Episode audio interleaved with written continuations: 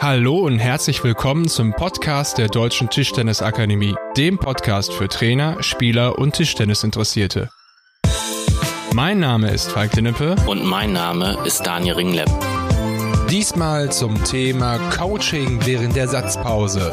Dein Tipp von Richard Brause. Viel Vergnügen.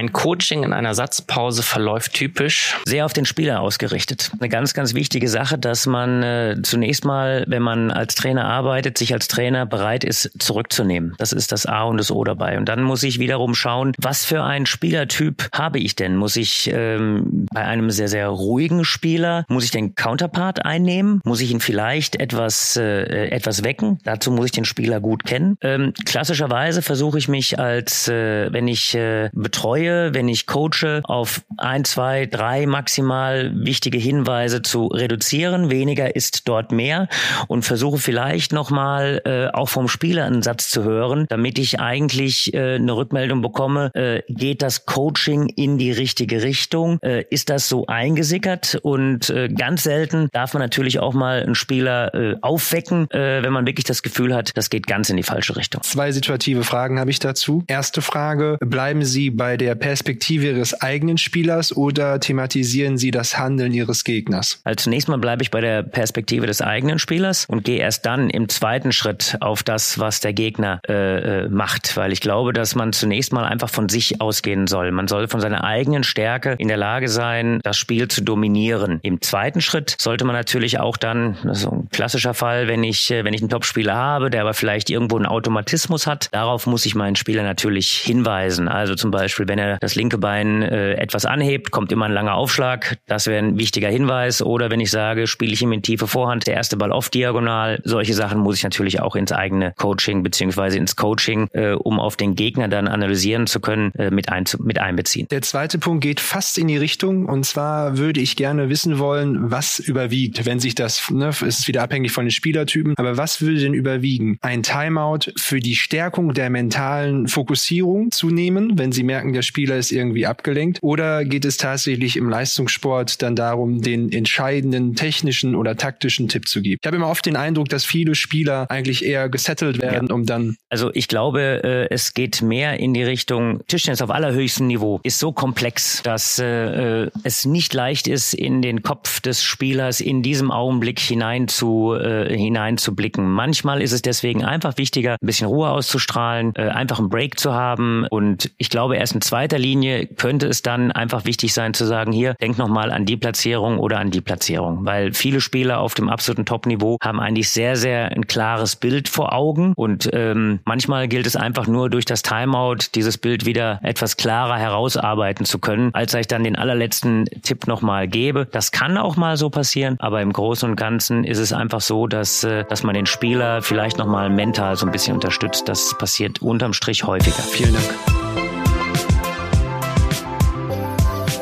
Abonniert diesen Kanal, denn es werden weitere Quick-Tipps und Detailinterviews der deutschen Trainerelite folgen.